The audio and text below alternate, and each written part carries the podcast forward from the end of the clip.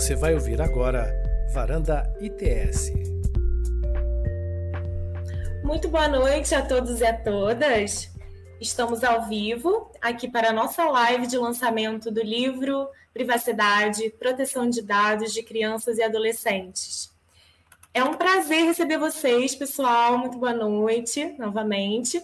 E devagarzinho as pessoas vão entrando. Nós, obrigada, Vitor, animadas também. Boa noite, João Vitor. Boa noite, Mariana. Pessoal, um prazer ter vocês aqui hoje com a gente. Alexandre, boa noite. Obrigada. Gente, essa obra que é um lançamento é, inovador, porque não há no Brasil ainda nenhuma obra que exclusivamente trata né, sobre o tema de privacidade e proteção de dados para crianças e adolescentes. Então, estamos muito felizes de poder contribuir aqui com essa, com essa obra no Brasil. Estou aqui com minhas queridas amigas é, e colegas de trabalho, Kiara de Tefé e Elora Fernandes. A gente vai fazer uma rodada de apresentações, né? E depois eu vou explicar um pouco a dinâmica dessa live. Bom, para quem não me conhece, eu sou Priscila Silva Laterça. Agora, muita gente já me conhece como Priscila Silva, mas eu estou adicionando aí meu nome de casada. E sou doutora em Direito Constitucional, recém-doutora, e também pesquisadora e consultora em proteção de dados.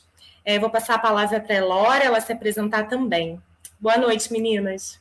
Boa noite, pessoal. Boa noite para todas e todos. Meu nome é Laura Fernandes, é, também sou consultora em proteção de dados, doutorando em Direito pela UERJ, e no doutorado a minha pesquisa é justamente sobre privacidade e proteção de dados de crianças e adolescentes. É, atualmente também estou fazendo um estágio de pesquisa no The Gov Lab de Nova York, que é um projeto uh, junto com a Unicef, que se chama Responsible Data for Children. Então, eu trabalho com essa temática 24 horas por dia. Estou simplesmente é, maravilhada com esse livro, com esse resultado final. Foi uma jornada intensa né, e extensa também. A gente tem um ano que está trabalhando nessa, nessa obra, mas valeu muito a pena. E hoje a gente tem aí esse livro super importante para o contexto atual, inédito, como a a Priscila falou. Então, eu queria agradecer é, mais uma vez ao ITS, que possibilitou que isso acontecesse, as minhas é, colegas Priscila e Chiara, e ao Sérgio Branco também pela parceria na, na organização do livro, e por fim, a todas as autoras e os autores que contribuíram de forma impecável para essa obra e, e fizeram com que ela se tornasse o que ela é hoje.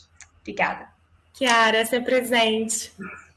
Boa noite a todos. Meu nome é Chiara Stefé.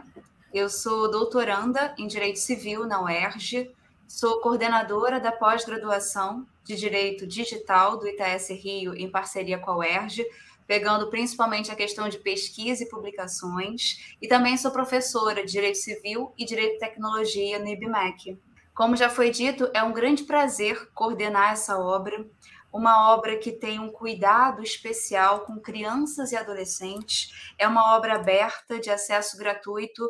Então, pais, professores, escolas, ONGs, estudiosos sobre o tema terão um acesso facilitado a um conteúdo de grande qualidade sobre essa questão. Então, bem, sem mais delongas, vamos iniciar essa varanda de hoje, que vai ser uma varanda muito especial. A gente vai conversar sobre o livro, nós vamos trazer os principais artigos nele publicados, vamos também abordar de forma um pouco mais longa os nossos artigos.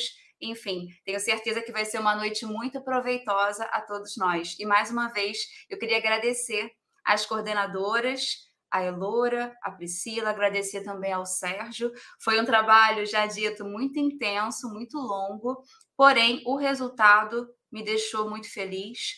É uma obra, sem dúvidas, muito importante e muito bem elaborada. Tenho certeza que todos vocês vão gostar muito do resultado. E também agradeço o ITS né, por ter nos proporcionado, viabilizado a possibilidade de fazermos um livro aberto, de acesso 100% gratuito, em que várias pessoas vão ter acesso a um conteúdo de qualidade e entender como proteger de forma integral crianças e adolescentes. Meninas, obrigada. Então, como eu ia dizendo quando eu estava mutada, mas é, esse compromisso nosso de, de, de ter né, esse livro gratuito, com acesso liberado a vocês, sempre foi uma ideia desde o início, desde o projeto que a gente começou no ano passado, uh, justamente para garantir esse, esse livre acesso à informação. É um compromisso que a gente tem como educadoras, professoras. Então, desde o início, a gente buscou isso. E o ITS, que abraçou esse projeto, agradecemos também à editora Oblique, né, que foi nossa parceira durante essa trajetória, e todos os autores que toparam participar dessa obra, os autores que têm uma agenda super complicada, né, super ocupada, e abraçaram esse projeto contribuindo com seu enorme conhecimento. Então, gente, vou falar um pouco sobre do que se trata a obra, vou explicar um pouco da dinâmica, né, como que se dará essa noite, né. É, eu gostaria de ressaltar, primeiramente, a importância do tema, né, de ser essa primeira obra exclusivamente dedicada a esse tema no Brasil. É, ah, e gostaria de lembrar que o link para acesso né, ao livro, para que vocês baixem esse livro aí em primeira mão, está na descrição do YouTube, né, desse, desse vídeo do YouTube. Também, de vez em quando, aí, nossa maravilhosa equipe de mídias vai é, aparecer com o QR Code na tela, com que vocês também podem acessar esse livro. Né? Então, fiquem à vontade para baixar, compartilhar com os amigos. E, no mais, vamos conversar um pouquinho sobre o tema dessa, dessa obra. Né? Privacidade e proteção de dados já vem sendo né, um assunto muito urgente que vem aqui sendo tratado no Brasil com mais uh, vigor aí desde 2018, né, com a, a, aprovação da nossa Lei Geral de Proteção de Dados, que recentemente entrou em vigor, né? E aí a, a gente está caminhando nesses processos de adequação, é, tratando de especificações é, em assuntos que a gente ainda tem dúvida, está explorando ou que a LGPD ainda está em aberto. E agora, principalmente falando né, do grupo de crianças e adolescentes, de um grupo que ainda não entende a importância desse tema, da privacidade, da proteção de dados. Então, é importante que nós falemos, podemos falar sobre esse assunto, né, possamos falar sobre esse assunto e nos preocupar com esse grupo é, que está em posição vulnerável. Né? E as circunstâncias atuais para esse debate também não são fáceis. É, muita, muita gente ainda mal compreende né, na nossa sociedade o valor da liberdade, então a liberdade ainda é associada como um valor de ah, quem não deve não teme, então eu não tenho nada a esconder, né? E na verdade a privacidade ela é muito mais do que isso. E proteção de dados ainda mais, né, que hoje se distancia também do direito clássico à privacidade e hoje recebe a tutela de um direito fundamental, né, também no Brasil reconhecido. Então, conferindo ainda mais complexidade a esse debate que ainda é pouco compreendido na nossa sociedade, é quando a gente olha para essa questão para crianças e adolescentes, é muito comum a gente também encontrar é, uma, uma situação em que os próprios pais colocam os filhos né, em determinada posição de exposição na rede. Isso é muito comum hoje em dia, né, com o nosso convívio em mídias sociais. E o contexto da pandemia também, é claro, agravou ainda mais a situação, tornou tudo mais sensível. Isso porque é, passamos aí por um período muito complicado de distanciamento social, alta conectividade para acesso à educação e tudo mais, muitos benefícios com isso, é claro, nos permitiu ter muito acesso e estreitar os laços nesse distanciamento social, mas que, por outro lado, aumentou né, a produção de dados em rede, é, aumentou a utilização de mídias sociais para o grupo de crianças e adolescentes, o público infantil, tanto para educação quanto para entretenimento, e aí também coleta massiva de dados pessoais.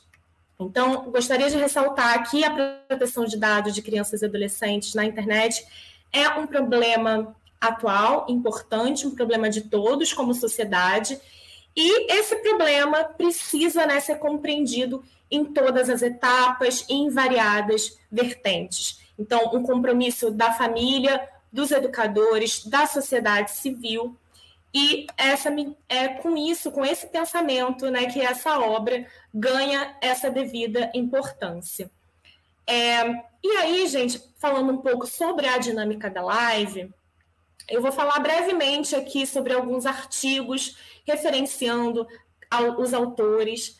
E aí nós vamos, eu vou passar a palavra também para Elora e depois para Kiara nesta ordem, em que elas vão comentar um pouco mais sobre os artigos dos autores e vou falar um pouco também, mais especificamente, se aprofundar em alguns conceitos também, porque elas duas, Elora e Kiara, são, além de coordenadoras juntamente comigo e com o Sérgio Branco dessa obra, elas também são autoras né, de, de artigos no livro e são especialistas no tema né, de proteção de dados de crianças e adolescentes. Então, certamente elas vão ter muito a contribuir conosco.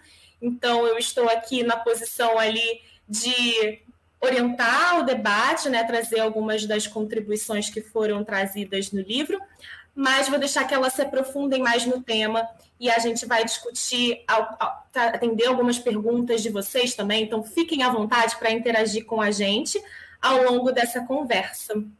Bom, vou fazer um panorama geral agora, inicialmente, de alguns artigos, né? É, inicialmente, por exemplo, o que, que vocês vão encontrar nessa obra, né? Alguns temas que são explorados. No artigo Privacidade e Proteção de Dados Pessoais de Crianças e Adolescentes da Internet, Marco Legal e Ações Estratégicas para Prover Direitos na Era Digital, é um artigo escrito em conjunto por Kelly Angelini, Alexandre Barbosa, Fábio Sene, Luísa Dibidino.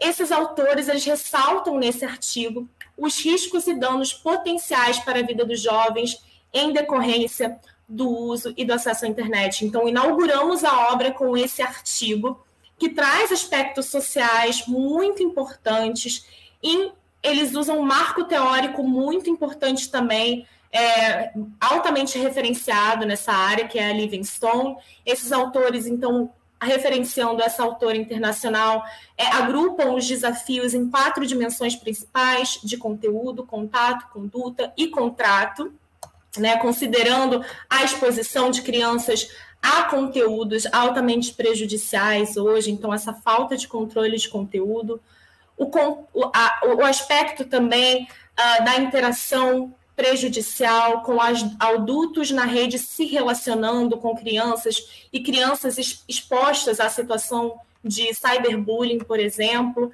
Então, essas questões sociais altamente sensíveis são exploradas por esses autores e eles fazem também um gancho com a LGPD, como a LGPD protege esse grupo vulnerável, com fundamento ali no artigo 14, né, dedicado exclusivamente a crianças e adolescentes, visando então o combo melhor interesse da criança, observação das diferenças dos estágios de desenvolvimento, seja físico, intelectual, né, das crianças e do adolescente, na hora da tomada de decisão e também eles tratam da implementação de políticas públicas e estímulo ao pensamento crítico social sobre essa questão. Então, uma obra, é um artigo muito interessante para a abertura dessa obra e dar o tom do contexto social que nos encontramos, né?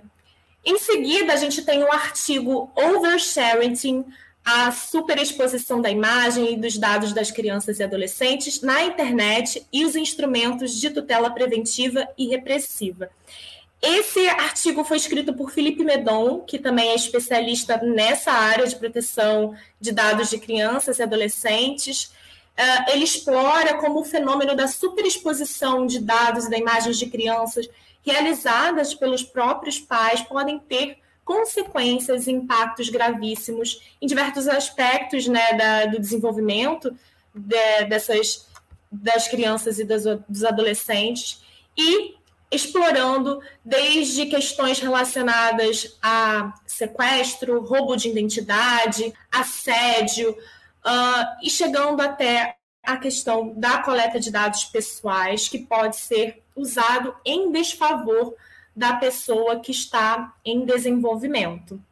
E aí, ele também trabalha como aspectos da inteligência artificial são coordenados hoje em dia também para é, trabalhar o convencimento de crianças e adolescentes nesses espaços. E ele também aborda é, decisões do tribunal é, do tribunal em Portugal sobre o assunto, então artigo também altamente relevante. A gente tem na sequência o artigo Inteligência Artificial na Educação, Inovação ou Vigilância, artigo escrito em conjunto por Priscila Gonçalves e Charles, Charles Pimentel, e eles descrevem aí os riscos da tecnologia de inteligência artificial no uso para a educação. Então, super atual, né, nesse momento de pandemia, e a gente tem, é claro, a facilitação do uso dessa tecnologia, porém, eles trabalham os contrapontos, né, começando aí com perguntas provocadoras, quem que faz essa tecnologia de inteligência artificial, quais são os desenvolvedores, com qual objetivo é exclusivo na educação, né, ou não, é, de onde vem, como são produzidos os componentes de um dispositivo digital, Há impactos ambientais envolvidos? Quais o modelo de negócio por trás desse serviço que aparentemente é gratuito, mas há uma coleta massiva de dados? Como, a, como ocorre a utilização desses dados pessoais? Então, algumas das indagações provocadoras que realmente nos fazem pensar sobre a complexidade, né, a profundidade dessa questão. E o mais interessante desse artigo também é a contribuição que eles trouxeram através de casos, de estudos de caso, de colégios que utilizam inteligência artificial e como eles trabalham nessa questão de garantir o melhor interesse da criança e do adolescente na aplicação dessa tecnologia para uso de educação. Então, também super interessante esse artigo que traz esse viés prático né, de estudo de caso. A gente tem, na sequência, o artigo Proteção de Dados, Inteligência Artificial e Crianças, da Ana Frazão.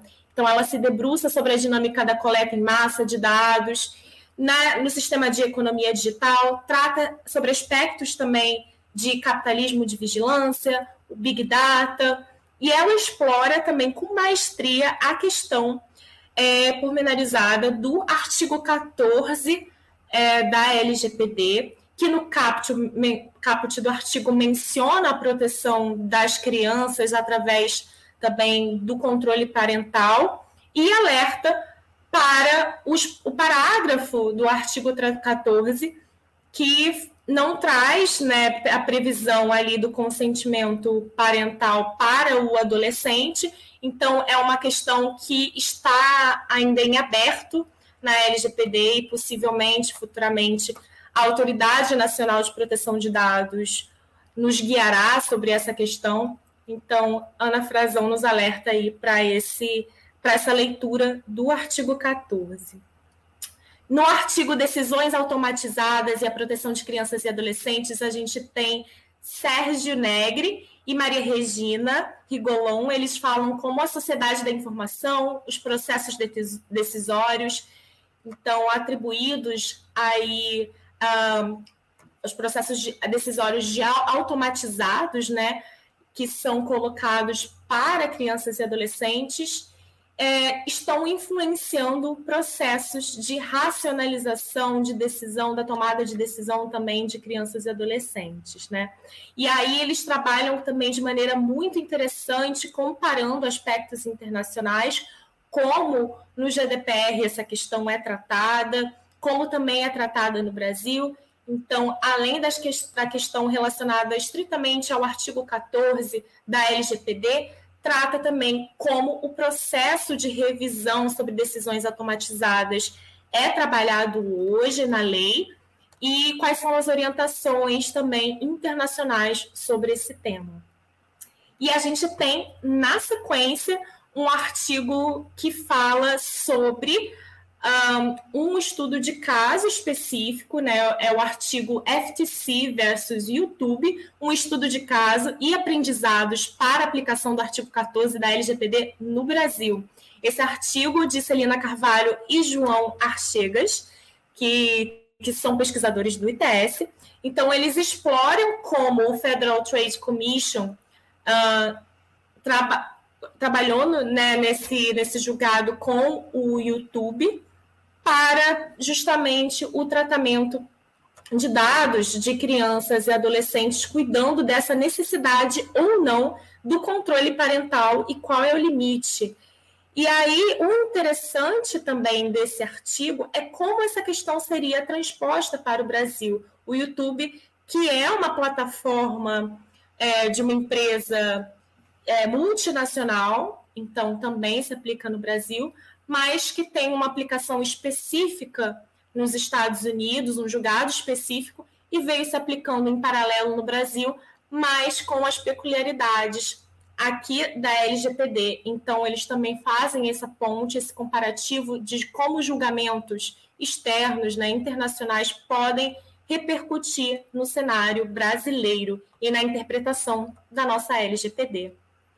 É, o artigo, na sequência, Proteção de Dados e Crianças, uma perspectiva internacional, de Janaína Costa e Christian Perrone, também pesquisadores do ITS, eles exploram como institutos de proteção de dados pessoais servem como meio transversal para salvaguardar interesses, direitos, garantias no parâmetro também internacional. E é interessante que, além das legislações sobre proteção de dados, especificamente LGPD, GDPR, eles trazem cartas internacionais, legislações internacionais, direitos humanos também, é, sobre o tema e como eles se relacionam na aplicação desses direitos e, e como se dá a aplicação desse melhor interesse da criança e do adolescente. Então, eles tratam da Declaração de Genebra dos Direitos das Crianças e Adolescentes, Declaração Universal de Direitos Humanos. Então, é uma perspectiva internacional muito interessante. Bom, eu fiz um overview dos primeiros artigos, e aí agora eu vou passar a palavra para a Elora, que vai falar especificamente sobre alguns temas, se aprofundar mais no assunto, e a gente continua essa conversa. Elora, agora é com você. Obrigada, Pri. Bom, gente, eu vou comentar rapidamente então com vocês outros quatro artigos do nosso livro e depois vou me aprofundar um pouquinho também nesse artigo que eu escrevi. É, bom, o primeiro deles é o capítulo 8 do livro, né, que foi escrito pela Adriana Loureiro, pela Aline Fuch, pelo Fábio Aspes e pelo Fernando Bolso, que são justamente é, fundadores da Juventude Privada, para quem não conhece, é uma instituição super importante nesse tema hoje, e eles escreveram um artigo que se chama Conscientização de Crianças e Adolescentes em Privacidade e Proteção de Dados Pessoais, Aprendizados Internacionais. Esse capítulo é muito interessante porque eles vão desconstruir um pouco esse pensamento é, de que todo mundo que nasceu hoje na era digital, em uma sociedade em que é, o ambiente digital está cada vez mais amplo, são automaticamente conscientes sobre o que acontece com seus dados pessoais, né, sobre os impactos que isso pode gerar na sua vida. Né? Na verdade, eles é, enfatizam é, a necessidade de uma abordagem de, pro, de proteção que se baseie é, em estratégias de educação, seja para famílias, seja por escola, para escolas, é, seja por autoridades de proteção de dados, e eles também tocam é, na importância da formação docente nesse contexto de TICs. É, e aí, em seguida, eles vão trazer diversos exemplos ao longo do, do artigo, ao redor do mundo, sobre como que essa questão de conscientização para a proteção de dados é, da educação digital é abordada. Então, vão trazer alguns documentos da OCDE, o próprio COPA dos Estados Unidos, como autoridades do Reino Unido, da Irlanda, da França, é, e, e estão lidando com o assunto, como o próprio GDPR lida, é, lida com o assunto. Né? E, por fim, eles vão trazer também algumas decisões internacionais que são relevantes, né? e os esforços de alguns, é, se estudam alguns casos de esforços do setor privado nesse sentido. Então, quem se interessa por educação digital, conscientização é, na proteção de dados, é muito importante esse artigo. É, outro capítulo maravilhoso foi escrito pelo Rafael Zanata, pelo Jonas Valente e pela Júlia Mendonça, que se chama é, Entre o Abuso entre o abusivo e o excessivo, novos contornos jurídicos para o tratamento de dados pessoais de crianças e adolescentes na LGPD. Eu fiquei apaixonado por esse artigo. É, e eles vão discutir justamente a aplicação do artigo 14, parágrafo 4 da LGPD, que vai trazer que o tratamento de dados de crianças, de crianças, né, deve ser, é, deve se ater justamente ao tratamento de dados estritamente necessários à, à, atividade. E eles argumentam que esse parágrafo ele constrói um importante link, né, um, uma relação com o princípio da necessidade e da não discriminação ilícita e abusiva. É, eles vão trazer uma divisão que eu gosto muito também, que é da Sônia Livingston, de privacidade interpessoal, institucional e comercial. É, e eles vão apresentar uma, uma interpretação do artigo 14 de forma integrada ao artigo 6 focando no que significa é, abusividade nesse caso e quais seriam os parâmetros do que, que é necessário, né, o que significa dados necessários para atividade. Né? E, por fim, eles vão justamente trazer uma discussão sobre exploração comercial de crianças, um termo utilizado pelo Instituto Alana, como é, balizador das discussões é, desse, desses caracteres excessivo, ilícito de tratamento de dados. Então, vale a pena conferir esse artigo também. É, outro artigo muito importante é justamente da Isabela Henriques, do Pedro Harton e da Marina Meira, e eles vão discutir sobre a proibição do direcionamento de publicidade microdirecionada para crianças e adolescentes. Esse é um artigo interessantíssimo e extremamente importante no contexto atual, né, em que a gente vê cada vez mais o targeting para crianças, mesmo sendo considerado abusivo no nosso ordenamento. Né, eles vão discutir como a criança brasileira tem sido considerada no ambiente digital pelas grandes plataformas, pelas empresas anunciantes, né?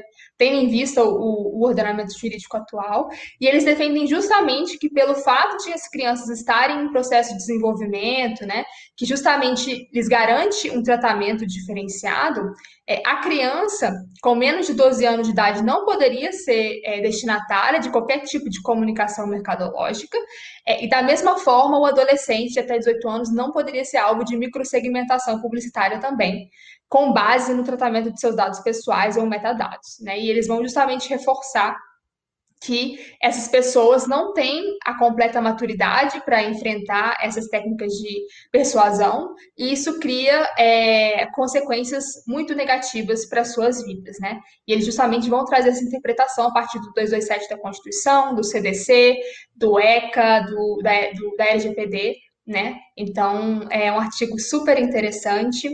É, em seguida, a gente vai também é, falar sobre o artigo que foi, é, que foi escrito pelo Mário Viola e pela Vanessa Vargas, que se chama Desafios para a Tutela da Privacidade Infantil na Era Digital, FERPA, COPA, L, é, GDPR e LGPD.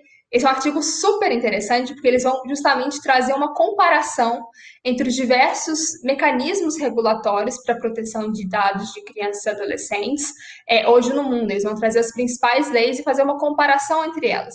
Então, eles vão nos apresentar o FERPA, que é, que é uma lei dos Estados Unidos que justamente tem como objetivo proteger a privacidade das crianças e de suas famílias no ambiente escolar. Vamos falar sobre COPA, que é a lei mais antiga e específica nesse sentido, né, de 98, que é extremamente baseada no consentimento, por outro lado, né?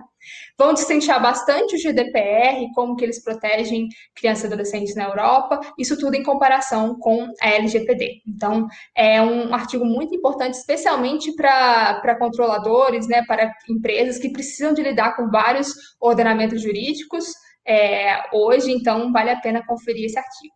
E aí, por fim, eu queria me aprofundar, antes de passar pra, pra a palavra para a Kiara, rapidamente, no artigo que eu escrevi que é intitulado Direitos de Crianças e Adolescentes por Design, uma agenda regulatória para a NPD. Né? Eu começo no óbvio, né, que é o fato de que crianças e adolescentes, em especial é, nesse ambiente digital, é, eles não estão tendo seus, as suas especificidades consideradas. Né? O, as tecnologias, em especial a internet hoje, não foram desenhadas levando em consideração as necessidades específicas de crianças e adolescentes. É, mesmo com o fato de que eles representam hoje um terço de todos os usuários da, da rede, né? E também o fato de que eles têm uma condição especial é, por, serem, por serem seres em desenvolvimento, né? E terem uma vulnerabilidade aumentada. Então, apesar disso tudo, a experiência deles é extremamente parecida com a, experi a experiência de um adulto hoje em dia na, na internet, no ambiente digital como um todo. Né? E esse cenário ele impacta, né, como a, a, os diversos artigos aqui já descritos pela Priscila também comentam, né, eles impactam profundamente na construção da identidade dessas pessoas, da persona pública. É, isso influencia o fato, por exemplo, de elas, se elas vão conseguir um emprego ou não, uma vaga na faculdade ou não, se elas vão ter acesso a um seguro-saúde, a um crédito, e diversas outras decisões estão sendo tomadas é, cada vez mais a partir dos dados e o que eles dizem sobre essas pessoas, né? Então, a gente percebe é, que para além muito mais é, do que, uma, do que um, um, um, impacto na sua privacidade como algo subjetivo, é, a proteção de dados dessas pessoas também está sendo impactada é, e isso é muito perigoso porque justamente é um meio de é, impacto para outros direitos fundamentais, né?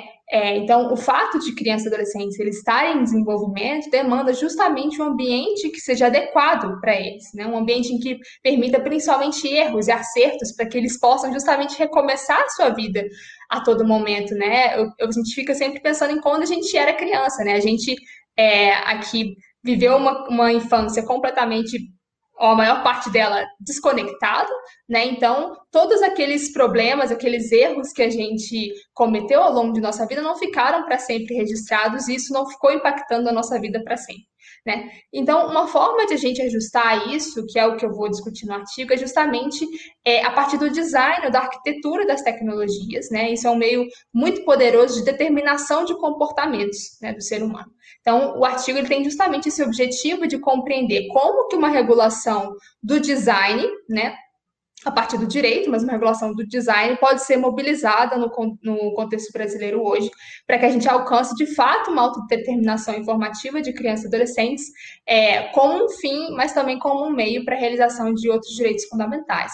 Então, eu começo rapidamente com uma, uma discussão sobre o que significa autodeterminação informativa na LGPD. Na né, LGPD, como a Priscila já comentou, ela traz uma sessão específica para crianças, para tratamento de crianças e adolescentes né, a partir do artigo 14, e de fato ela traz mecanismos muito importantes é, para a tutela de, dos dados pessoais.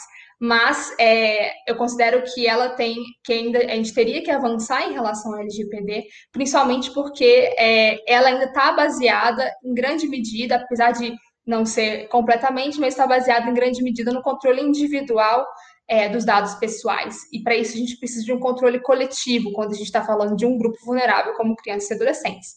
Então, é, no ponto 2, eu vou trazer justamente a importância do design para é, induzir comportamentos e, e, a sua regulação.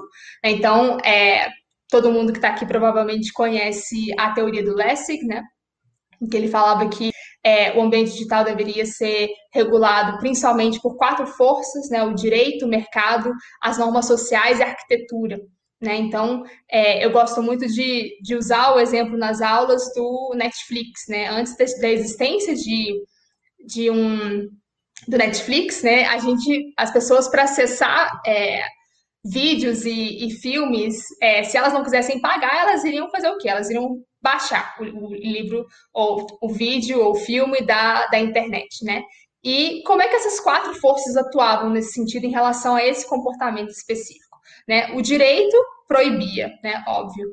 É, as normas sociais, elas acabavam é, permitindo, as pessoas achavam isso normal, achavam tranquilo é, baixar coisas ilegais da, da internet, né? A arquitetura também permitia de forma é, tranquila, você só precisaria, precisaria entrar em um site ou baixar um programa e você conseguiria fazer esse, esse download, né? E o mercado mais tranquilo ainda, justamente porque era gratuito. Então a gente tinha um, um 3 a 1 aí e o direito não estava dando conta desse, dessas outras é, forças regulatórias dentro do ambiente digital. É, e aí, o que a gente precisa? Quando a gente, quando a gente encontra uma forma de resolver esse problema através da tecnologia, que foi justamente as plataformas de streaming, né? É, a gente conseguiu resolver esse problema e todas as forças se, é, se agruparam em torno, em torno disso. Então, em relação ao direito, é, uma, é algo que é permitido, em relação ao mercado, é algo que é barato, né? As normas sociais é, também é, permitem isso, as pessoas acham que é algo, um comportamento adequado, e a arquitetura mais ainda, porque é muito fácil você utilizar esse tipo de, de plataforma. Né? Então, é, a arquitetura, o design é uma força especialmente importante quando a gente fala do ambiente digital. Então, eu vou trazer um pouco sobre essa regulação no artigo, vou é, me basear muito na obra do Woodrow Hartzog, nesse sentido, em que ele vai dizer que é, o design das tecnologias, né, ou seja, como elas são arquitetadas, é extremamente importante e vai influenciar diretamente o comportamento das pessoas. E para ele, o design tem duas funções principais, né?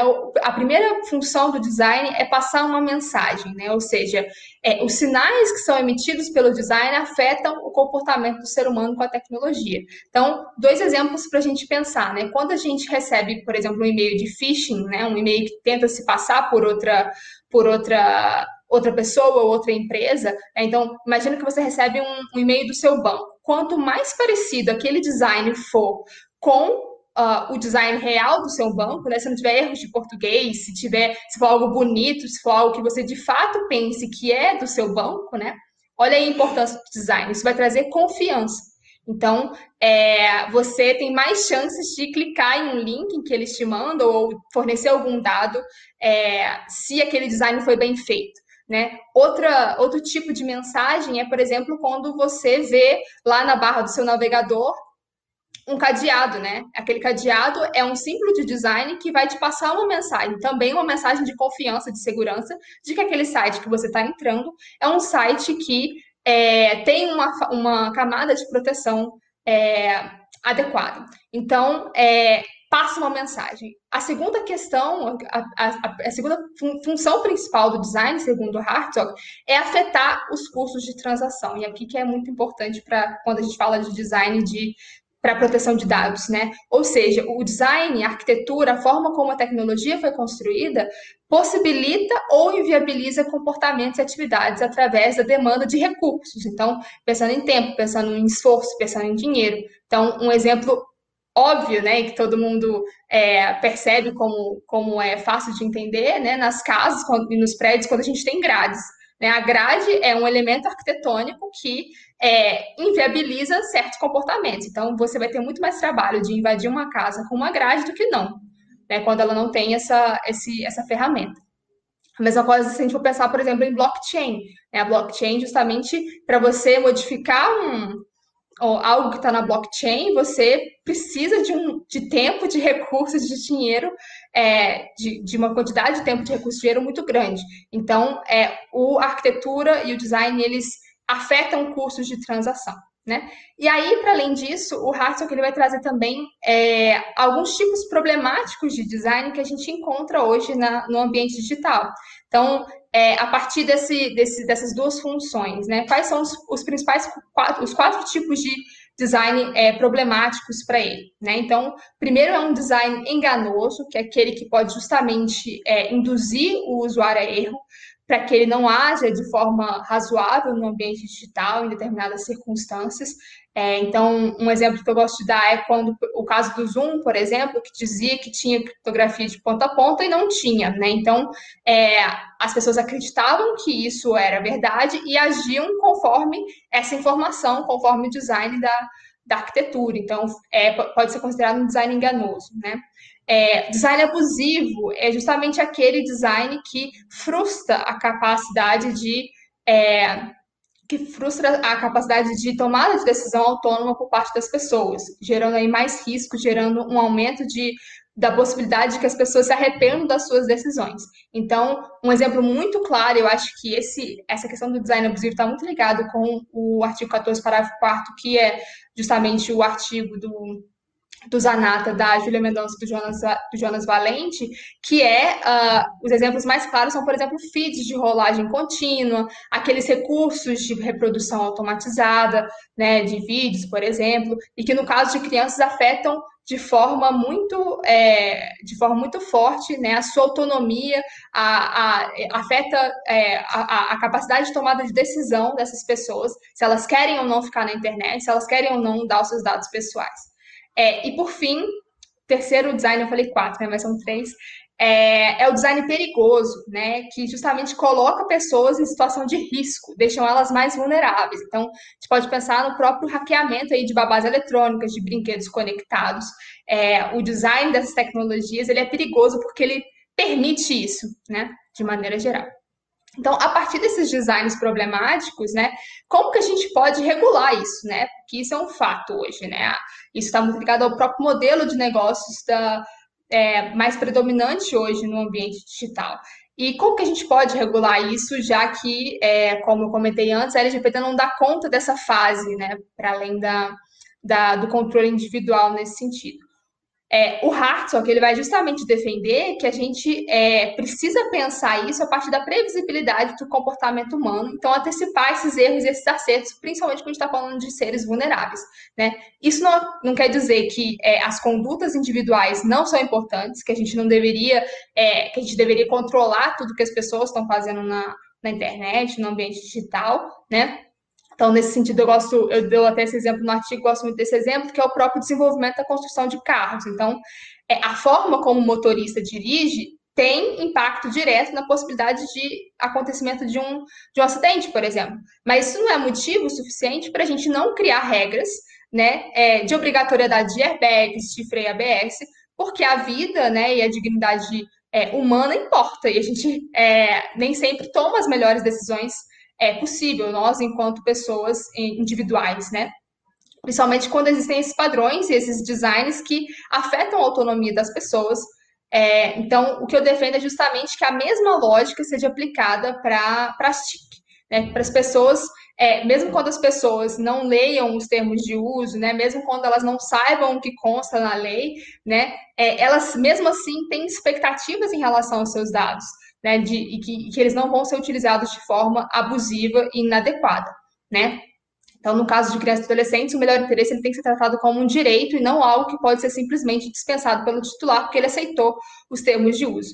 Né? E aqui eu justamente discuto, no final do artigo, como algumas autoridades já estão lidando com essa questão é, da, da proteção por design, então, exemplos da ICO no Reino Unido, através do Age Appropriate Design, é, a DPC na Irlanda, através dos Fundamentals, na Holanda também tem um código específico para direitos de crianças no ambiente online, a própria lei da Califórnia, que também traz uma, uma, artigos específicos sobre regulação de dark patterns, é, e diversas outras iniciativas que também não são é, governamentais, mas que podem trazer parâmetros importantes para a gente proteger o design e se inspirar aqui quando a gente for fazer isso no Brasil.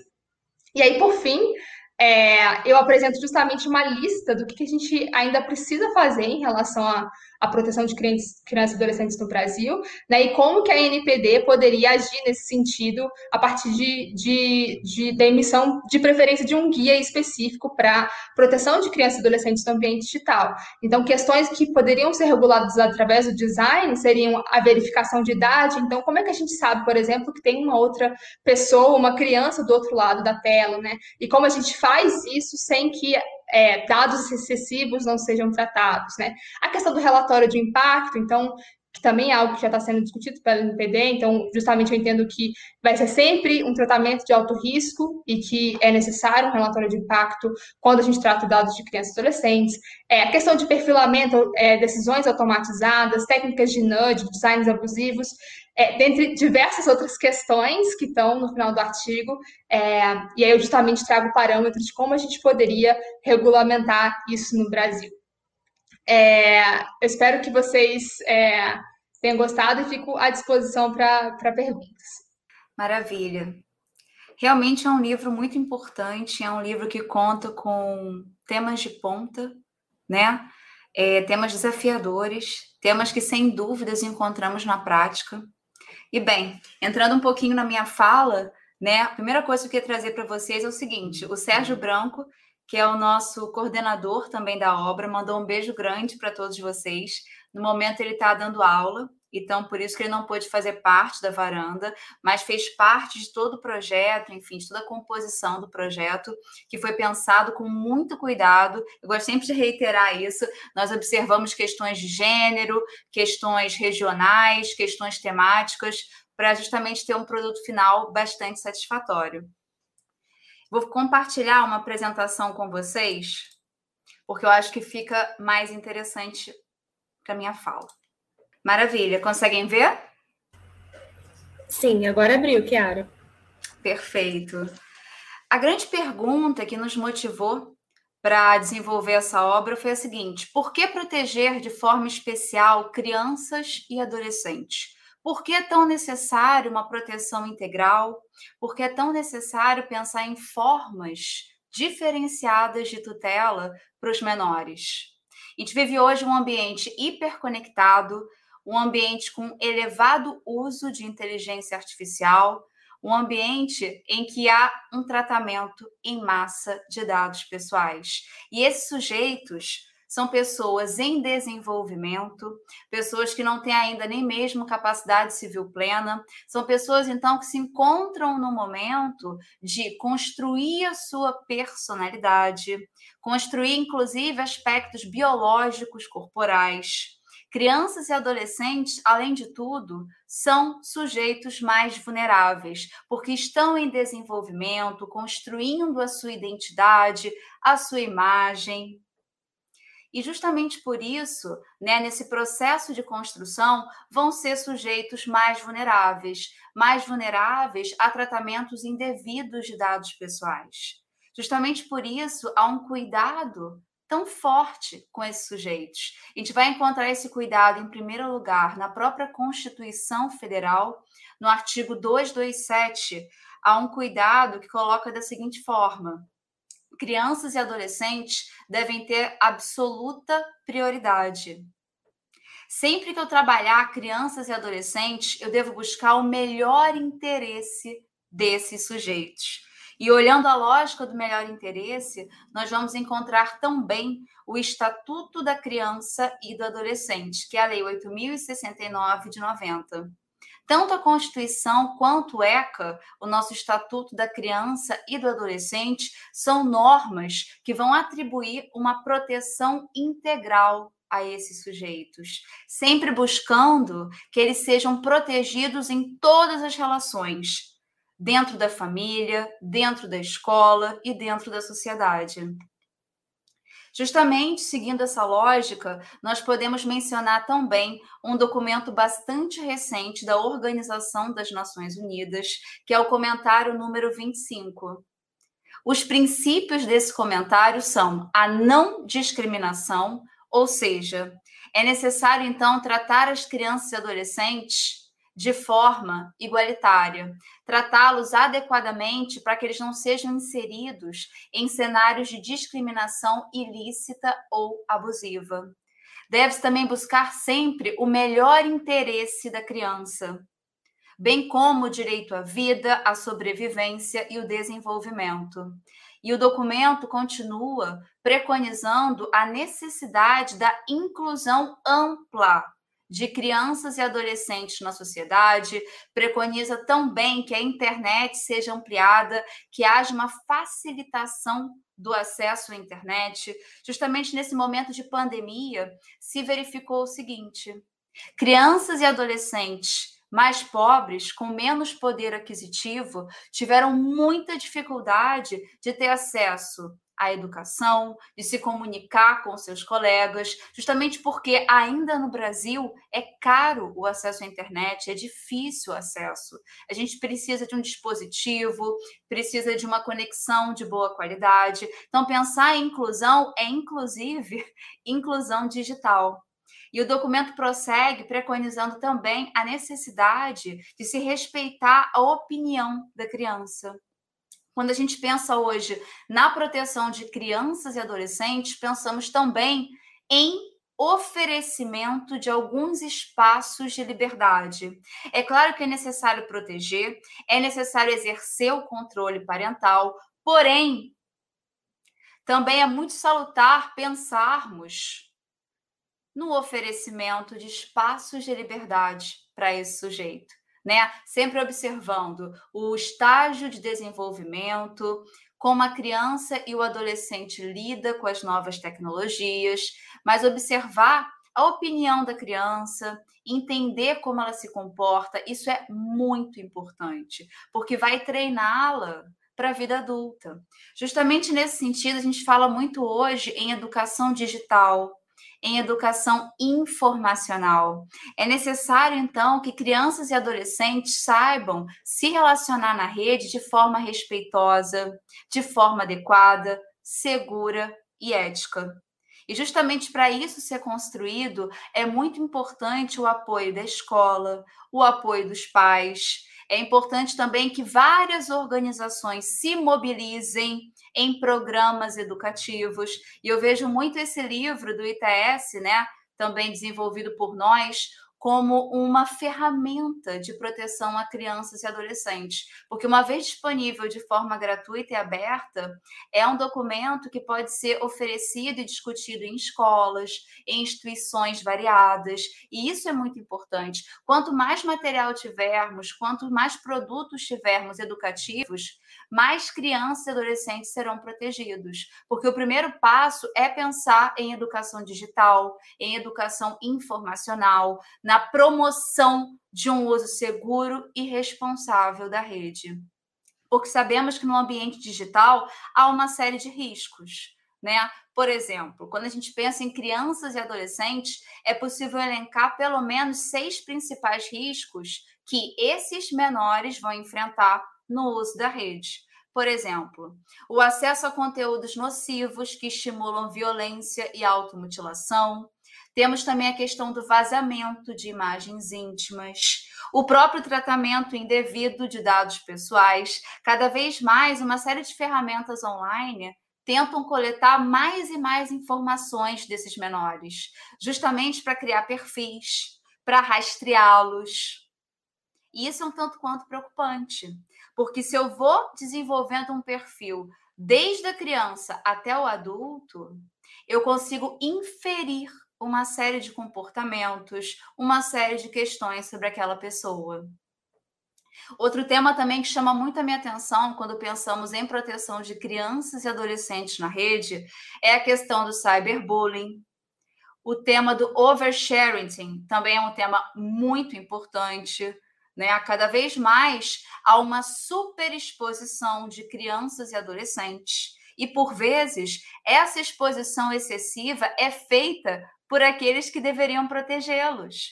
Muitas vezes, pais e mães divulgam excessivamente vídeos, fotos de seus filhos, o que é um tanto quanto preocupante. E além desses temas, chama também a nossa atenção questões relacionadas com aliciamento sexual e pornografia infantil. Há uma série de riscos na rede, sem dúvida, mas também a gente não pode esquecer a importância do acesso à internet, né? Para uma facilitação para a educação, para promover o diálogo na rede, para ter acesso a conteúdos variados. E quando a gente pensa na relação de crianças e adolescentes com a internet, é uma relação muito baseada na conectividade, na mobilidade. Sabemos que o celular é uma ferramenta muito importante para esses menores se conectarem à rede. Mas, por vezes, nos lares brasileiros, não há um celular para cada sujeito. Pelo contrário, é no máximo um por família. E ele é usado pelo adulto que vai trabalhar. Então, por vezes, vários menores ficaram sem acesso à internet, sem acesso à educação, justamente por uma falta de aparatos tecnológicos para esse uso. E isso se asseverou ainda mais nesse momento de pandemia, que o ensino ficou online, houve um uso intenso de plataformas digitais. Essa assimetria, essas diferenças financeiras ficaram mais evidentes nesse momento. É necessário, então, que nós façamos o desenvolvimento de uma série de instrumentos de proteção à criança e adolescente. E quando pensamos em instrumentos de proteção, não são apenas normas jurídicas. Precisamos de políticas públicas, precisamos, inclusive, de ações técnicas para a proteção desses sujeitos. Por exemplo, uma verificação de idade mais bem realizada em sites certo? Um cuidado maior com o tratamento e o armazenamento de informações de menores. Então, os instrumentos para a proteção desses sujeitos têm que ser amplos. Não basta eu ter uma norma jurídica. Para efetivamente eu criar um sistema regulatório importante para esse grupo, eu preciso de normas sociais, eu preciso de questões técnicas voltadas à temática, preciso de políticas públicas, ações de agentes privados. É necessário, então, chamar para o debate uma série de agentes. Precisamos, então, de um debate que seja multissetorial e que vise a prática, vise de fato proteger esses sujeitos.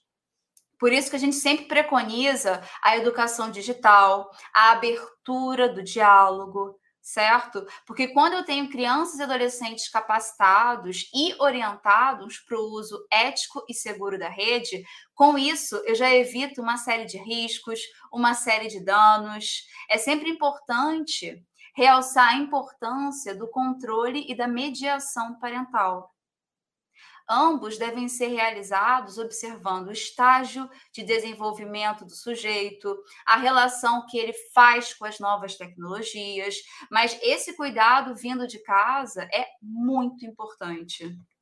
Temos vários temas de ponta, né? temas estes que foram inclusive explorados no nosso livro, como a questão da internet dos brinquedos. Né? Cada vez mais crianças e adolescentes vêm desenvolvendo uma relação com dispositivos conectados, brinquedos conectados. Trouxe aqui alguns exemplos né, de bonecas conectadas, ursinhos, robôs. Esse uso intenso de dispositivos conectados acontece tanto por adultos quanto por crianças. Mas quando eu estou falando de criança, especialmente, isso me preocupa ainda mais.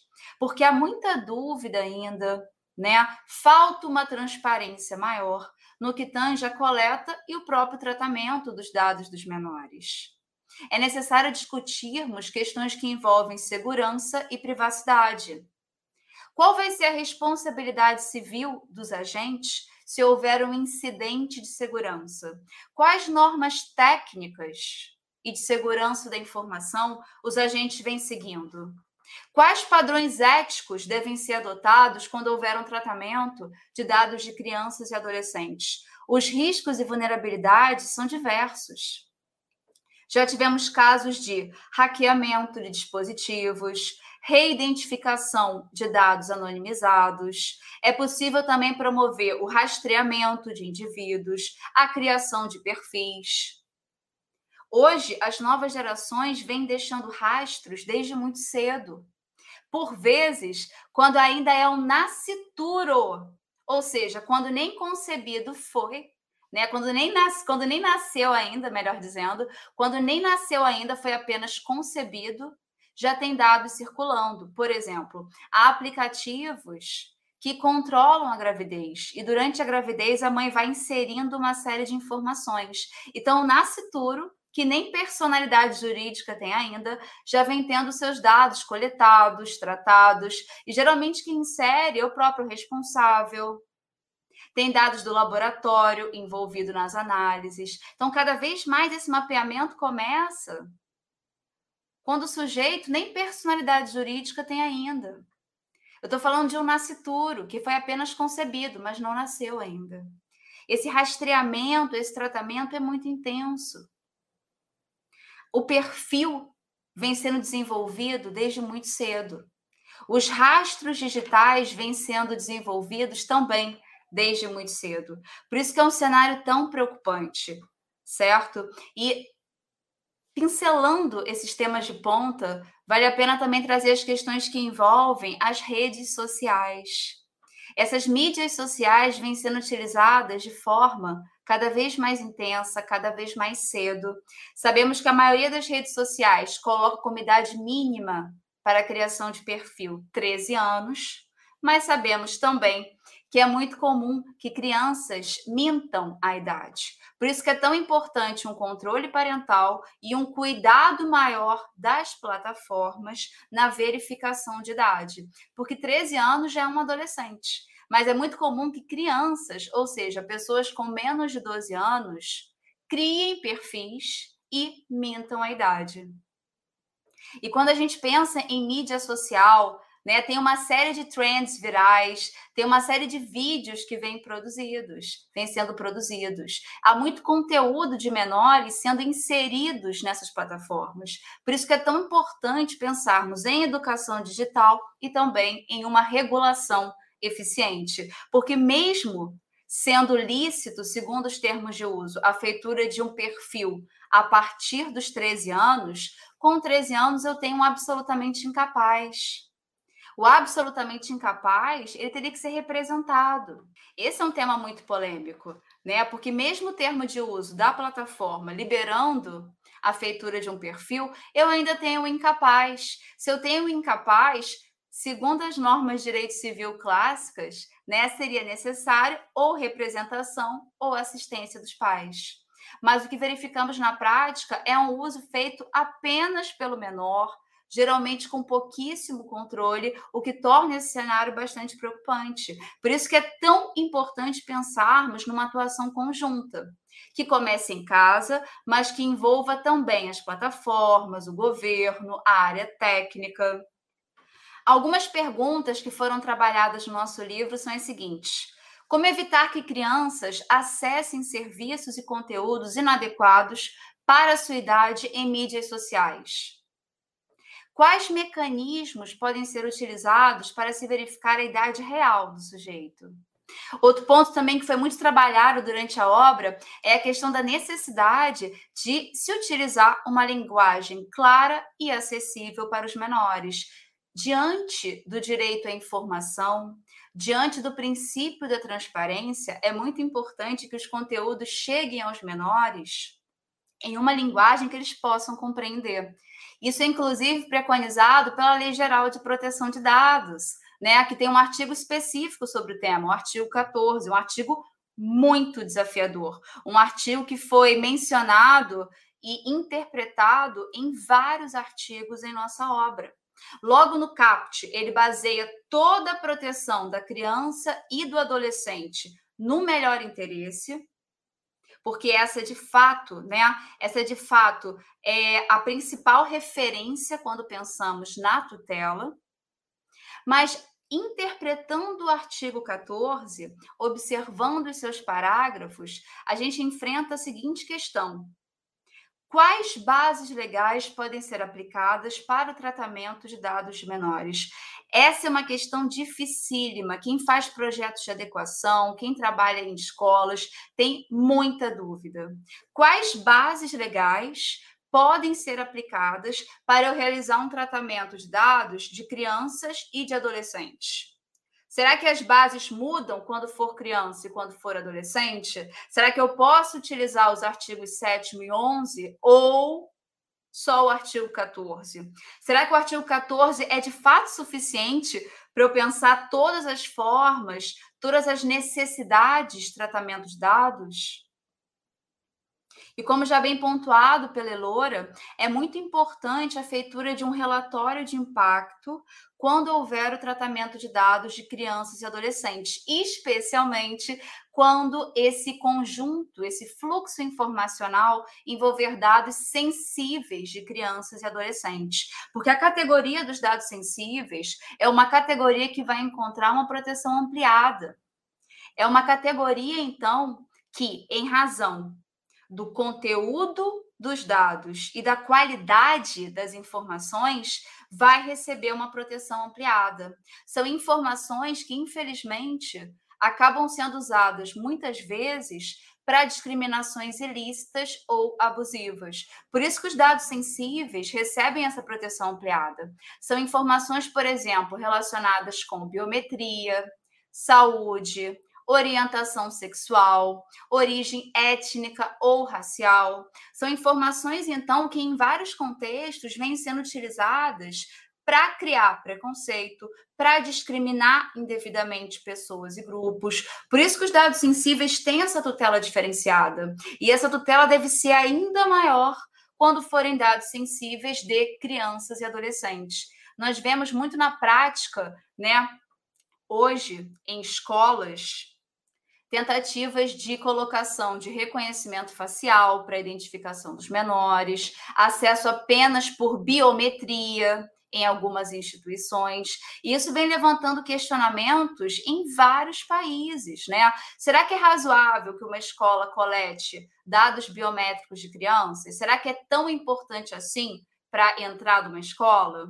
Será que é razoável usar reconhecimento facial para que uma criança tenha acesso a um almoço em uma cantina? Esses casos todos já foram analisados por várias autoridades nacionais de proteção de dados na Europa, principalmente no ambiente de estudo, nas escolas. Há uma grande preocupação com o tratamento de dados de crianças e adolescentes. Por isso que o relatório de impacto né, é tão importante, porque eu realizo o relatório de impacto antes do tratamento. Eu faço o relatório para justamente cuidar da gestão de risco. para verificar se de fato eu posso realizar o tratamento e quais garantias e salvaguardas eu devo desenvolver. Justamente abordando esses dois pontos, né? Bases legais e relatório de impacto, há quatro artigos no livro né, que vão abordar de forma muito específica a questão. O primeiro é o princípio do melhor interesse no ambiente digital, que é da professora Ana Carolina Brochado Teixeira e Ana Cristina de Carvalho Retori. Esse é o um princípio muito importante e muito bem desenvolvido pelas duas autoras. Em seguida, o professor Gustavo Tepedino e a professora Milena Donato desenvolvem é, a base legal do consentimento, fazem uma relação dessa base legal do consentimento com o sistema de incapacidades do Código Civil, pois quem é estudioso no tema já percebeu a dificuldade que encontramos para interpretar o artigo 14, parágrafo 1. Então, o objetivo do TPDino e da professora Milena foi trabalhar o artigo 14 de forma específica, a base legal do consentimento, e relacionar a interpretação dessa base com o sistema de incapacidades do Código Civil, que vai se relacionar com os institutos da representação e da assistência. Ato contínuo, a professora Caitlin Mulholland e a professora Mariana Palmeira vão trabalhar exatamente a questão das bases legais para o tratamento de dados de crianças e adolescentes, verificando então quais bases podem ser utilizadas para tratar dados desse grupo. Como traçar uma relação, como desenvolver um sistema de bases legais, observando os artigos 14, 11, sétimo. Esse, sem dúvida, é um grande desafio. E quando a gente pensa em bases legais, a gente pensa também em riscos, em gestão de riscos, em proteção ampliada de crianças e adolescentes. Por fim, o artigo que eu desenvolvi na obra versa sobre dados sensíveis de crianças e adolescentes. E dentro desse eixo de dados sensíveis de crianças e adolescentes, eu busco traçar parâmetros para a proteção dessa categoria. E para desenvolver esses parâmetros, eu vou buscar o melhor interesse e a tutela integral desse grupo. E observando esses dados sensíveis de crianças e adolescentes, a gente vai discutir as bases legais aplicáveis, a importância do relatório de impacto. E uma dúvida, que inclusive eu deixo a vocês, é o seguinte: eu tenho dados pessoais e tenho dados pessoais sensíveis. Essas são as duas categorias clássicas, certo? Mas e quando se tratar de um dado sensível de criança? Será que eu poderia pensar numa terceira categoria, como dados altamente sensíveis? Porque criança e adolescente, né, esses dois sujeitos vão receber uma proteção diferenciada, uma proteção integral. A Constituição é clara, a proteção é integral. Há sempre uma interpretação baseada no melhor interesse. E quando se tratar de um dado sensível de uma criança e um adolescente, será que eu deveria ainda instituir mais salvaguardas, mais mecanismos de proteção? Criando então uma terceira categoria, os dados altamente sensíveis, esse é um desafio enorme, sem dúvidas. É uma questão que eu deixo em aberto no texto, mas olhando todo o corpo normativo e, inclusive, fazendo uma leitura civil constitucional, me parece bastante adequado pensarmos, sim, nessa terceira forma de proteção, nessa terceira amplitude de proteção a essas informações. Bem, reiterando e finalizando a minha fala, é, foi um prazer enorme fazer parte da coordenação desse livro. Livro esse que já está disponibilizado para vocês. Vejam na descrição desse vídeo no YouTube o link para acessar é, o nosso livro. Em breve, esse livro vai se encontrar na Amazon, tá? Como e-book. No momento, já fizemos a formatação em PDF do material. Vocês podem acessar com tranquilidade. A licença está em Creative Commons. Fiquei muito à vontade para divulgar nos seus canais, enviar para grupos de pais, grupos de escolas, que o objetivo foi exatamente esse, né? Criar um produto importante para o eixo de educação digital. Então, acessem o livro, comentem, critiquem e, bem, foi um grande prazer fazer parte dessa varanda hoje com vocês. Maravilha, Kiara. Muito obrigada pela sua contribuição. Elora, a mesma coisa, vocês foram maravilhosos aí na exposição também de conteúdos. Nós temos agora alguns minutos reservados para perguntas, temos algumas no chat, vou endereçar algumas. Pessoal, novamente reitero o convite para vocês ficarem super à vontade para interagir com a gente, tirarem as dúvidas de vocês sobre o tema de proteção de dados de crianças e adolescentes, é sobre a obra também em particular. Bom, respondendo algumas perguntas tratadas no chat, o Tiago Moraes perguntou se existia algum artigo específico, específico na obra falando sobre consentimento parental. E aí a resposta é sim, existe. Na verdade, alguns, alguns artigos já tratam sobre esse assunto. O, o artigo do Gustavo Tepedino e da Milena Donato trata especificamente desse assunto, mas também é, recomendo a leitura do artigo da Ana Frazão e o artigo do João Archegas e da, da Celina Carvalho. Eles também vão tratar de forma tangencial sobre esse assunto, mas o do Gustavo Tepedino e da Milena Donato trata especificamente sobre esse tema.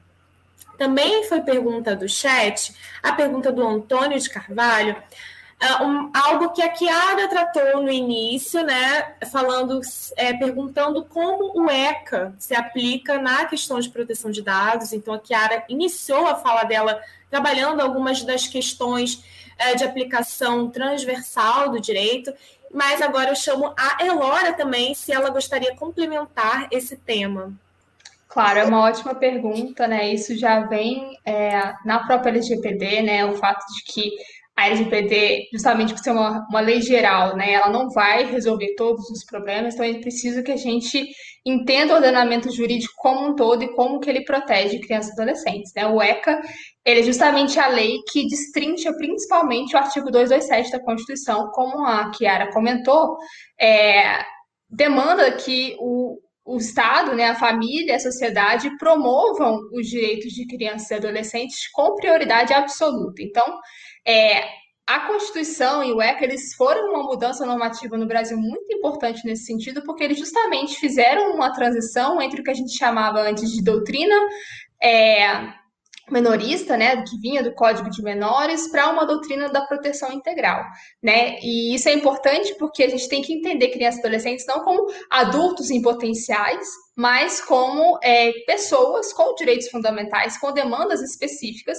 né? Então, o, o, o ECA ele vai ser muito importante porque ele vai justamente ser o diploma que vai trazer todos os direitos específicos para essas crianças, né? Vai justamente enfatizar a questão da proteção integral, é, vai lá no seu artigo 2 que é muito importante para o nosso caso no, no, em relação ao artigo 14 da LGPD, vai justamente trazer a definição do que é criança, né? Pessoa até 12 anos incompletos, adolescente, pessoa entre 12 e 18 anos, é, vai trazer lá no, no, no, no artigo 3 né, a questão dos direitos fundamentais de crianças e adolescentes, o fato de que a gente tem que promover isso, facilitar isso, é, para justamente é, fazer com que eles se desenvolvam fisicamente, mentalmente, moralmente, né? E, por fim, eu queria destacar também o artigo 17 do ECA, que vai justamente trazer a, é o artigo que a gente fala que justamente é, traz a questão da privacidade e da proteção de dados com mais ênfase, né? Ele vai dizer que faz parte do, do, do, direito ao respeito, né? Justamente a preservação da imagem da criança, da identidade, da autonomia, dos seus valores. E aí é, é justamente isso que eu trago no meu artigo, como que a gente consegue fazer com que é, o design e a, e a arquitetura da, das tecnologias sejam reguladas para que a gente consiga manter é, de forma adequada essa autonomia é, e essa identidade de, de crianças e adolescentes. Maravilha, Laura. Kiara, você gostaria de complementar alguma coisa dessa questão ou a gente passa para a próxima pergunta? Próxima pergunta é, meninas, pode, fiquem livres aí para comentar. Quais critérios poderiam ser considerados na análise do que, que seria o melhor interesse da criança, com base na leitura de vocês, o que vocês têm visto por aí? Kiara, gostaria de começar? Bem, para pensarmos o melhor interesse de criança e adolescente, é sempre importante posicionarmos a importância desse princípio. E, de fato, é o melhor interesse. Por exemplo, se houver uma colisão entre os interesses dos responsáveis e dos menores, eu vou priorizar os menores. E esse interesse envolve questões educacionais, questões relacionadas com a integridade psicológica, com a integridade física. Um bom momento, né? Um bom documento para trabalharmos sempre vai ser a Constituição Federal, as convenções da ONU, que abordam a proteção de crianças e adolescentes. E esse melhor interesse também sempre vai depender do caso concreto, de questões contextuais, de questões culturais também, porque eu não posso trabalhar o melhor interesse dentro de uma visão fechada, dentro de uma visão homogênea eu tenho que entender o contexto, a realidade cultural, a realidade social daquele menor, para justamente né, protegê-lo de forma ampla e de forma coerente com o cenário em que ele se encontra. Algumas intervenções, inclusive do Estado, vão ser necessárias em algum momento, mas sempre priorizando que esse menor fique no seio familiar, se mantenha na escola, certo? E tenha todas as questões relacionadas com a sua integridade protegidas. Elora? Não, perfeito, Kiara. Só, só vou complementar dizendo que eu, particularmente, gosto muito da interpretação que o Comitê sobre os Direitos da Criança dá sobre o melhor interesse, né? É, Para quem não conhece, é, a, a, Convenção sobre os Direitos da Criança é muito importante nesse cenário, é justamente um documento de 89 que inspirou muito também a nossa, o nosso ECA e, e são documentos muito é, que vieram muito perto um do outro, né? A Constituição em 88, a Convenção em 89 e o ECA em 90, é, e eles justamente têm, é, dentro do sistema ONU, né, eles têm os principais tratados, né? Os tratados são chamados tratados SENCOR, né? Que estão ali é, que são os mais importantes, dentre eles tem a Convenção sobre os Direitos da Criança, e é, o Comitê sobre os Direitos da Criança é justamente o, o responsável, né, o órgão responsável para monitorar a aplicação desse, desse, desse tratado. E ele também tem uma função legislativa muito importante, que é de gerar comentários sobre é, a interpretação da convenção. Né? A Chiara falou sobre um desses comentários que saiu esse ano, que é extremamente importante para o nosso contexto, que é o comentário 25, que vai justamente interpretar a, a, a convenção para o ambiente virtual, como a gente deve é, pensar em direitos de crianças de maneira geral, aqui não só proteção de dados, mas vai trazer questões sobre bullying, sobre divulgação de imagens íntimas, vai trazer tudo aquilo, todos os, os direitos que podem ser potencialmente afetados no, no, ambiente virtual, né? E aí um outro comentário muito importante é o comentário número 14 de 2013, que ele vai falar justamente sobre o que significa melhor interesse. É, e aí eu gosto muito dele justamente porque ele vai trazer essa, essa definição do melhor interesse a partir de três vieses. Né? O primeiro, que a Chiara já reforçou muito, é, um, é o melhor interesse como direito fundamental, ou seja, é, as crianças e adolescentes eles têm um direito de que o seu melhor interesse seja considerado em qualquer decisão que os afete. É, além de ser um princípio é, interpretativo, um princípio jurídico interpretativo. Então, toda vez que a gente tem dúvida em relação à interpretação de alguma norma, né, é, toda vez que ela é, nos, nos permitir mais de uma interpretação, a gente tem sempre que escolher aquela que melhor satisfaça os direitos fundamentais de crianças e adolescentes. É, e por fim, ele também fala, é, eles também trazem o melhor interesse como uma regra de procedimento. Ou seja, sempre que uma decisão vai ser tomada e se ela afetar crianças, é, seja de forma específica, uma criança, seja um grupo de crianças ou as crianças em geral, a gente tem que fazer uma avaliação de impacto a é, direitos de crianças, de maneira geral, né?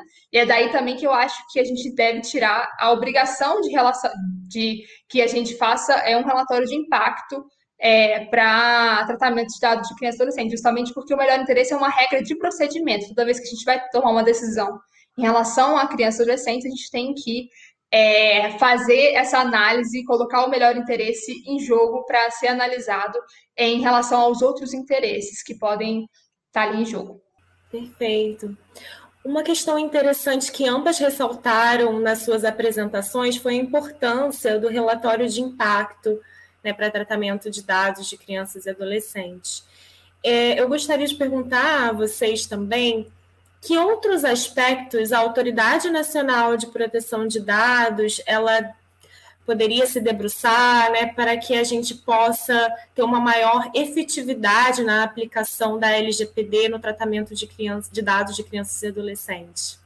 É, não sei se Kiara quer comentar, mas é, só vou comentar rapidamente, acho que Kiara pode complementar, que esse é justamente o tema do meu artigo, né? É, eu, justamente no final do artigo, depois de trabalhar com essa questão da regulamentação pelo design, eu trago algumas situações que poderiam ser é, determinadas aí pela NPD de forma é, através de uma regulamentação, né? Então, eu acho que uma questão muito importante que a Kiara já comentou que é a questão da verificação da idade.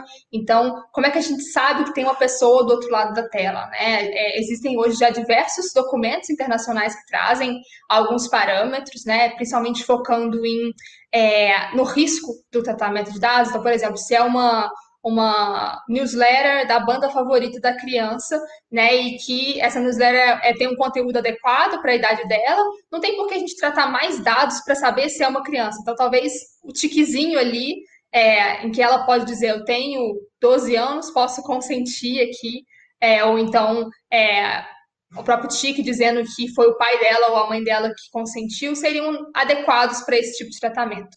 Né? Ao mesmo tempo, é, eu acho que se fosse um tratamento, sei lá, de saúde, que demandasse ali uma, uma identificação mais adequada de, de da idade da criança, é, a gente deveria tomar outras providências. Então, existem diversas formas, umas mais adequadas que a outra. Né? No extremo, a gente tem esse, essa auto é, afirmação de que a pessoa tem ali a idade que ela tem. É, do outro extremo, a gente tem a biometria, utilização de reconhecimento facial, mas existem várias coisas aí nesse meio, nessa área cinzenta, que poderiam ser é, determinadas é, como práticas adequadas de verificação da idade. Né? Eu falo um pouco isso sobre, sobre isso no artigo também.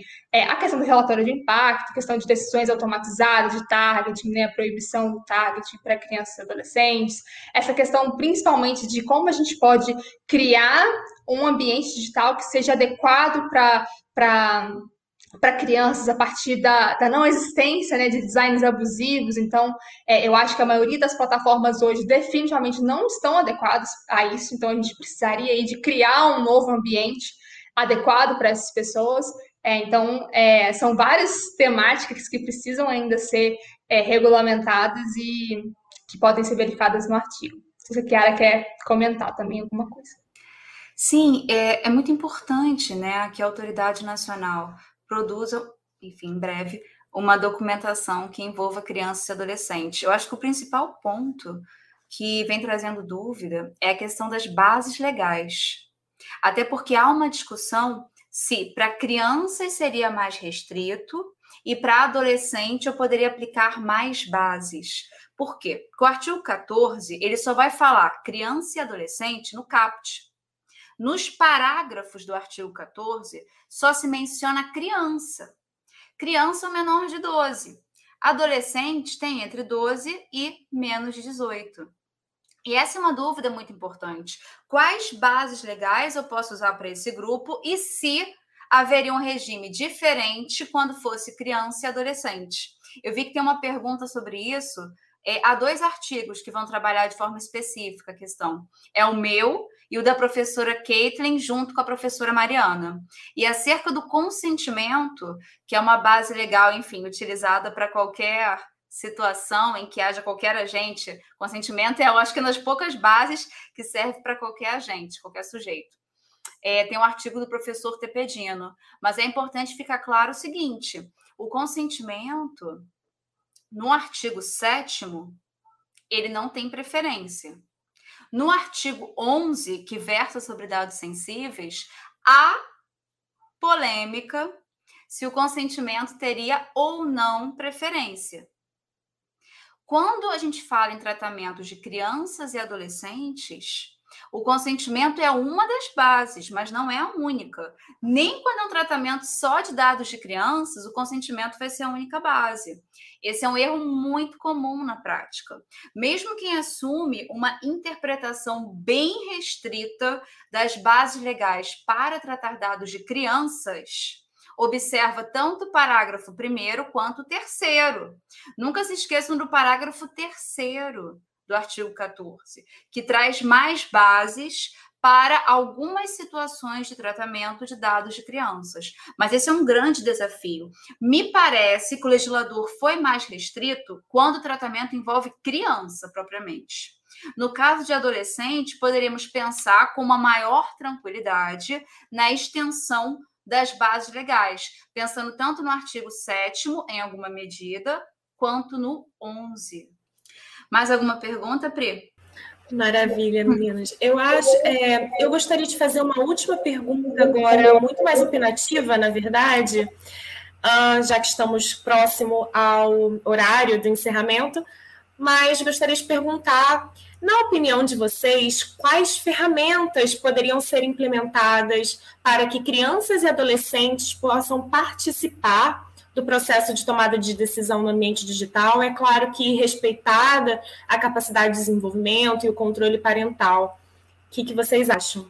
É, bom, é, sobre essa questão de controle parental, né? Isso é uma questão muito polêmica. Acho que é talvez uma das questões mais polêmicas é, que a gente vê hoje. É, eu acho que apesar das, das. Uma coisa que eu falo bastante no artigo também, quando falando de de, de pensar em mecanismos de design que ajudem no, no, no controle parental, né? É, apesar da importância muito grande desse, desse, dessa criação de mecanismos de controle parental, né, que é, ajudem com que o pai e, é, é, tome as decisões ali, de preferência junto com a criança, né? Aquilo que a Kiara falou é muito importante entre a, a decisão sozinha do pai, da mãe e a decisão sozinha da criança ou do adolescente, existe um mar de coisas no meio, né? Uma infinidade de, de questões na área cinzenta que devem ser exploradas. Então, é, pensando ali, por exemplo, em como que é, o pai pode tomar a decisão junto com a criança, desde perguntando para ela, principalmente quando a gente está falando, por exemplo, de sharing, né? Pedindo o consentimento da criança para tomar a decisão, né? É, ou então é, tendo ali, principalmente aquele diálogo do dia a dia. Eu acho que cada família vai ter que encontrar a melhor forma de fazer com que essas decisões sejam tomadas em conjunto, né? É, mas justamente apesar da importância da criação desses mecanismos de autoridade parental, é muito importante que eles estejam é, em, de acordo com o melhor interesse, que eles sejam proporcionais é, a essa finalidade que a gente está tentando alcançar e principalmente a idade da pessoa, da criança e do adolescente, né?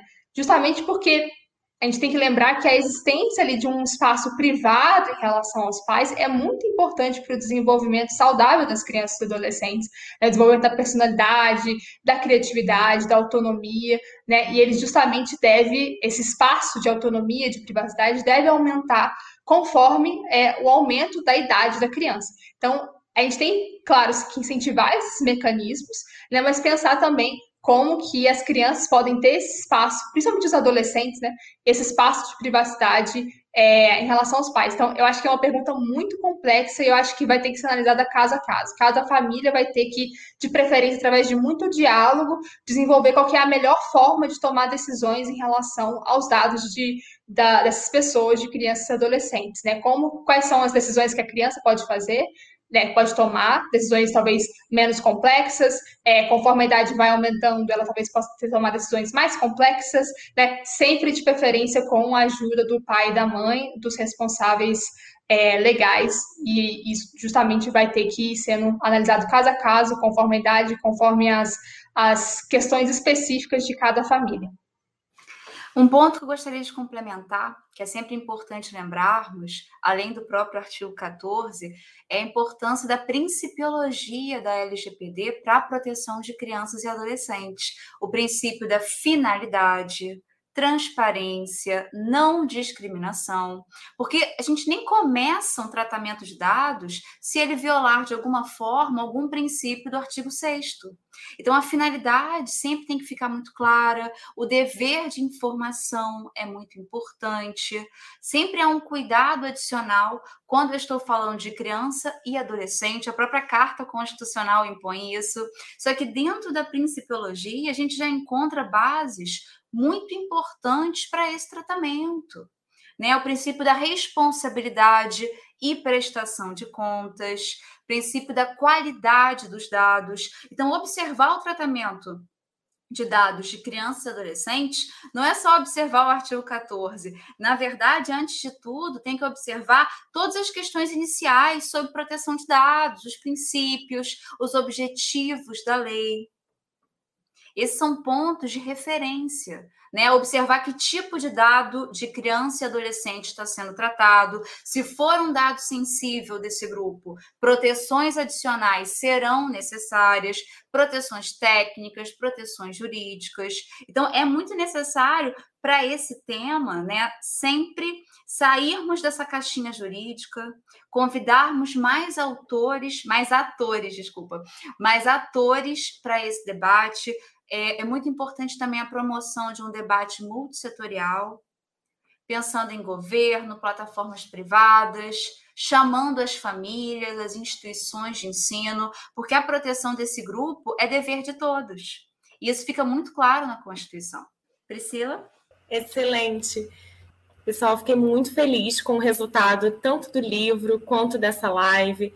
Aprendi muito com minhas amigas, colegas especialistas no tema. É um prazer também coordenar essa obra juntamente com vocês e o professor Sérgio Branco. E vamos agora para os comentários finais, nos despedir dessa live que foi incrível. Ressalto novamente a, a disponibilidade do PDF do livro. O link de acesso está na descrição deste vídeo no YouTube, nos comentários também. É, fiquem à vontade para compartilhar nas redes, nos acompanhem nas redes sociais.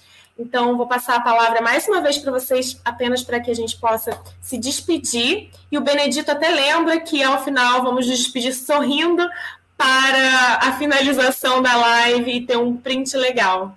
Elora. Bom, eu queria agradecer mais uma vez ao ITS por essa oportunidade incrível do desenvolvimento dessa obra inédita no Brasil e muito importante para o contexto atual. Queria agradecer mais uma vez também as minhas amigas e colegas Kiara e, e Priscila, também ao professor Sérgio Branco por essa parceria nessa, nessa coordenação. Mais uma vez aos autores e, e autoras né, dos, dos textos excelentes e maravilhosos e todo mundo que está nos assistindo aqui hoje. É, por, por, estarem aqui com a gente e, e participarem dessa, desse lançamento com a gente. Obrigada e boa noite. Kiara. Boa noite a todos. Foi realmente um prazer fazer parte desse evento, fazer parte dessa obra tão significativa. Aprendi e aprendo sempre com todas vocês. É... E é isso, gente. Boa noite a todos. Foi ótimo esse evento. Foi maravilhoso produzir esse material com vocês. E é isso. Um grande prazer, gente. Uma boa noite. Se cuidem todos e até a próxima. Até. Tchau, tchau. Tchau, tchau. Você ouviu Varanda ITS.